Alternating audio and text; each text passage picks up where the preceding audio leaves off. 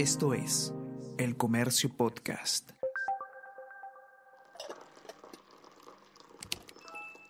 Hola, hola, ¿cómo están? Buenos días, espero que hayan amanecido bien. Está con ustedes Ariana Lira y hoy tenemos... Tenemos que hablar con Ariana Lira.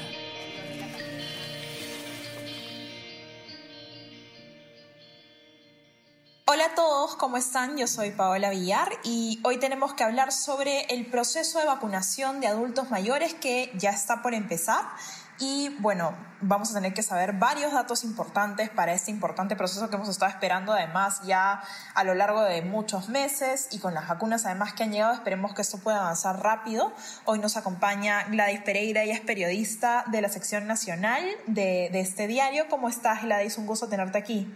Hola Paola, gracias. Como mencionabas, eh, estamos muy prontos para empezar la vacunación de, de, los adultos mayores. De hecho, según anunció el viceministro de Salud Pública, Percy Minaya, empieza mañana.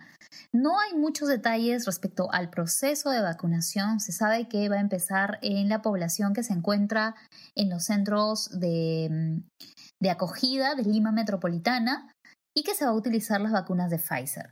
No tenemos una cifra em, de con cuánto se va a empezar ni dónde específicamente, pero por ejemplo, conversando con la Sociedad de Beneficencia de Lima, que se encarga de la Casa de Todos, del albergue de Canevaro, de San Vicente de Paul, me indican que ellos tienen una población de 488 adultos mayores a quienes se les va a vacunar confirmado este fin de semana.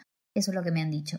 Y de todas formas hay varios asuntos que se van a ir Puliendo en el camino, digamos. Exacto, porque lo que sea, a ver, para tener un poco el panorama completo, el año pasado, en octubre, se aprobó el plan de vacunación y en esa época se definieron tres fases para priorizar a las personas que iban a ser vacunadas. Los adultos mayores, pese a que es una población vulnerable, Em, no estaban consideradas en la primera fase. En la primera fase solamente está eh, el personal médico de primera línea, personal policial, Fuerzas Armadas, incluso miembros de mesa, que ahora ya se ha dicho que no se los va a vacunar primero, eh, personal de limpieza pública, serenos, brigadistas, etc. Y recién después de que se terminaba toda esta, toda esta eh, personas que iban a ser priorizadas, que superaban el millón de personas, se iba a continuar con los adultos mayores y las personas con comorbilidades.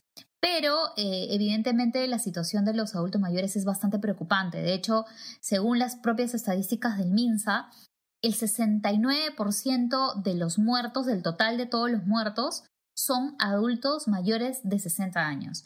Y es la mayor cantidad de, la población que, ha sido más golpeada por la pandemia, ¿no? Porque, por ejemplo, si, si nosotros vemos el otro grupo etario que también ha sido impactado con las muertes, son los adultos de 30 a 59 años, que son 28%. Em, los jóvenes de 18 a 29 años es el 1%. En cambio, eh, los adultos mayores son casi dos de cada tres muertos ha sido un adulto mayor. En contagios también hay, hay una gran cantidad de, personas que están vulnerables y por eso se necesitaba garantizar su inmunización. Y eso es lo que se va a empezar. Gladys, se va a empezar recién, dime.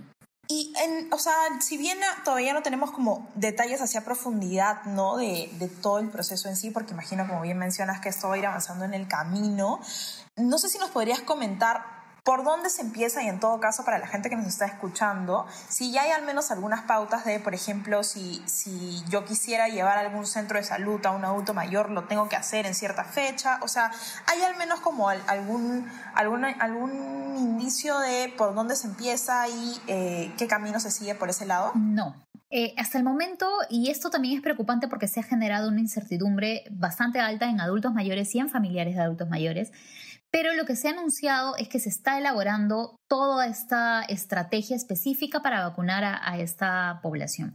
Lo, que, lo único que está claro y que se ha confirmado es que van a empezar la vacunación en los albergues. Esto quiere decir que son las personas que ya eh, son atendidas, son acogidas en estos centros, por ejemplo, los que se eh, administra INAVIF, eh, la beneficencia, algunas municipalidades.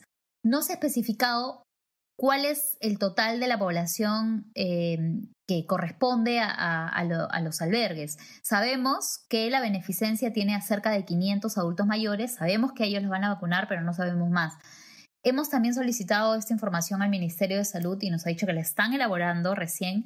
Eh, esto de que empieza mañana la vacunación lo ha dicho el viceministro Minaya en una entrevista con RPP, luego con N, pero luego no tuvo más entrevistas.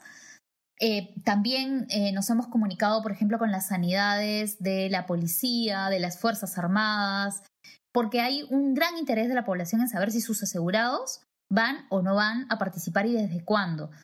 El primer paso, digamos más concreto, lo ha hecho el Seguro Social y Salud hace unos días habilitó una página web para que las personas que tienen salud ingresen los datos de los adultos mayores y los actualicen. Porque si bien ellos tienen un padrón, eh, a veces cambian de dirección, hay casos de fallecidos, entonces necesita actualizar ese padrón y por eso han habilitado esta página web. Por el momento solo está habilitada la página web para salud. Lo que ha dicho el ministro, el viceministro, perdón, es que eh, van a tomar en cuenta los padrones, por ejemplo, de eh, los que se encuentran en programas sociales.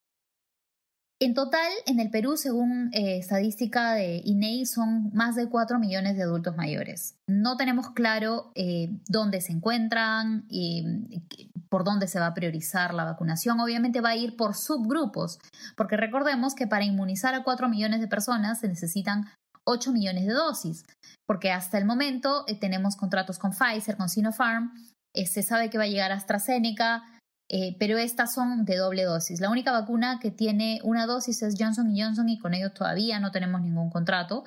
Entonces, recién han llegado 50.000 vacunas, que son para 25.000 personas, pero lamentablemente se sabe que va a empezar, pero no se saben los detalles.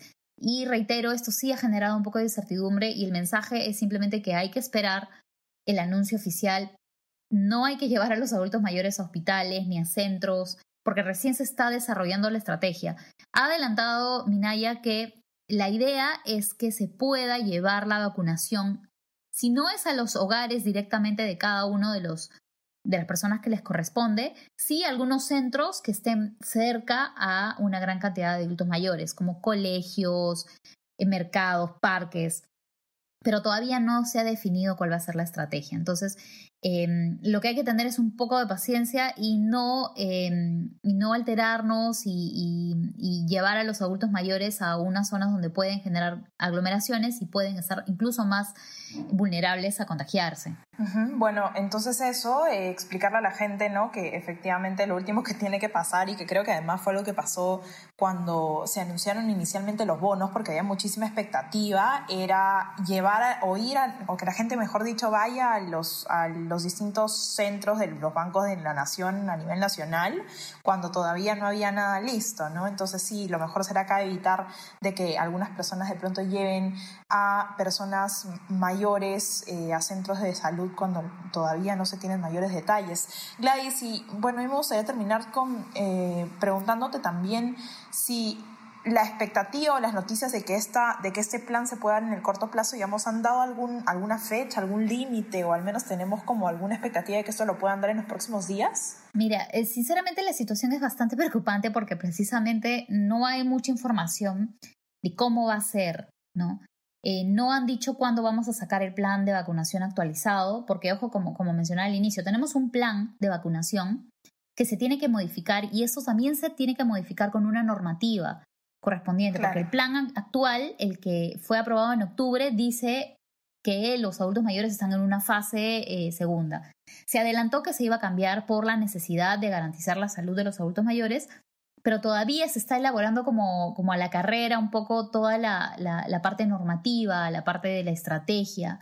Entonces, sí preocupa eh, por la expectativa que se genera y por la incertidumbre que también genera en la población que ya quiere ser vacunada eh, pero lo que nos queda por el momento simplemente es tener las cosas eh, claras, solamente lo concreto, que es, van a empezar en, las personas mayores que viven en centros, eh, en albergues, en centros de acogida. En albergues. Entonces, si no tenemos un familiar que vive en, en, estos lugares o en estos centros, si no pertenecemos a salud, que digamos que es la institución que ya tiene un registro, que está solicitando actualización, esperar el anuncio oficial de cada una de nuestras entidades. Por ejemplo, si son del el Seguro Social, eh, perdón, del de, Seguro Integral, SIS. La Fuerza Aérea, por ejemplo, que tiene también a sus asegurados Eh, la policía también. La policía ¿no? también. La Fuerza Aérea sí mandó un comunicado donde fueron un poco más precisos y señalaron que ellos mismos se van a encargar de avisar a cada uno de, los militares en retiro y, sus familiares mayores de 60 años cuándo, dónde y cómo va a ser la vacunación. Los demás todavía no se han pronunciado, no, han sido específicos, pero la idea es que cada, institución eh, avise con tiempo eh, cómo van a realizarlo. No hay un plazo, la idea es que se haga lo más pronto posible porque ya hay una expectativa, ya están llegando vacunas, han llegado 50.000 de Pfizer, se supone que la próxima semana llegan otras 50.000 de Pfizer, entonces ahí tendríamos 100.000 dosis para 50.000 personas eh, beneficiadas de los 4 millones que corresponde a la población vulnerable mayor de 60 años, ¿no? Uh precisamente. Bueno, Elais, agradezco por estar con nosotros hoy aquí, por explicarnos este tema, aunque lamentablemente no tenemos mayores detalles. Esperamos que, eh, esperemos que en realidad en los siguientes días puedan aclarar todo esto para que la incertidumbre baje y sobre todo para que la gente tenga mayor claridad también de cómo ser este importante proceso, porque todos están muy a la expectativa. A quienes nos, nos están escuchando, les recuerdo que pueden ver el informe en la edición impresa, van a poder ver también un amplio desarrollo en la web sobre todas las novedades que se tengan de las distintas etapas o de las de lo que se sep, de lo que se sepa sobre este este inicio de vacunación que tanto estábamos esperando. Y además no olviden de estar también informados en este momento de la coyuntura política ante las elecciones y todo lo demás que tenga que ver con la coyuntura sanitaria y las medidas de cuidado. Y recuerden que pueden seguirnos a través de Spotify, Apple Podcast para estar pendientes de este contenido. Y si desean recibir lo mejor de nuestro contenido también pueden suscribirse a nuestro WhatsApp El Comercio Te Informa Muchísimas gracias, Lais, por estar aquí con nosotros hoy día. Gracias, Paola. Y bueno, como tú dices, hay que tener un poco de paciencia. Es difícil, pero eh, hay que evitar de todas formas exponer eh, a los adultos mayores, exponernos nosotros yendo a hospitales o centros médicos a buscar información. Entonces, buscar los canales oficiales cuando ya avisen cómo va a ser todo este proceso. Precisamente, y antes de terminar, eh, antes de que me olvide también, eh, no se olviden de que faltan cuatro días para el debate electoral que organiza el comercio con los cinco primeros candidatos a la presidencia de intención de voto, que son George Forsyth, Daniel Urresti, Keiko Fujimori, Verónica Mendoza y Johnny Lescano. El debate va a ser este 9 de marzo eh, de forma virtual a las 6 de la tarde. Gracias, Gladys, y cuídate. Te mando un abrazo. Gracias, chao. Chao. Esto fue tenemos que hablar.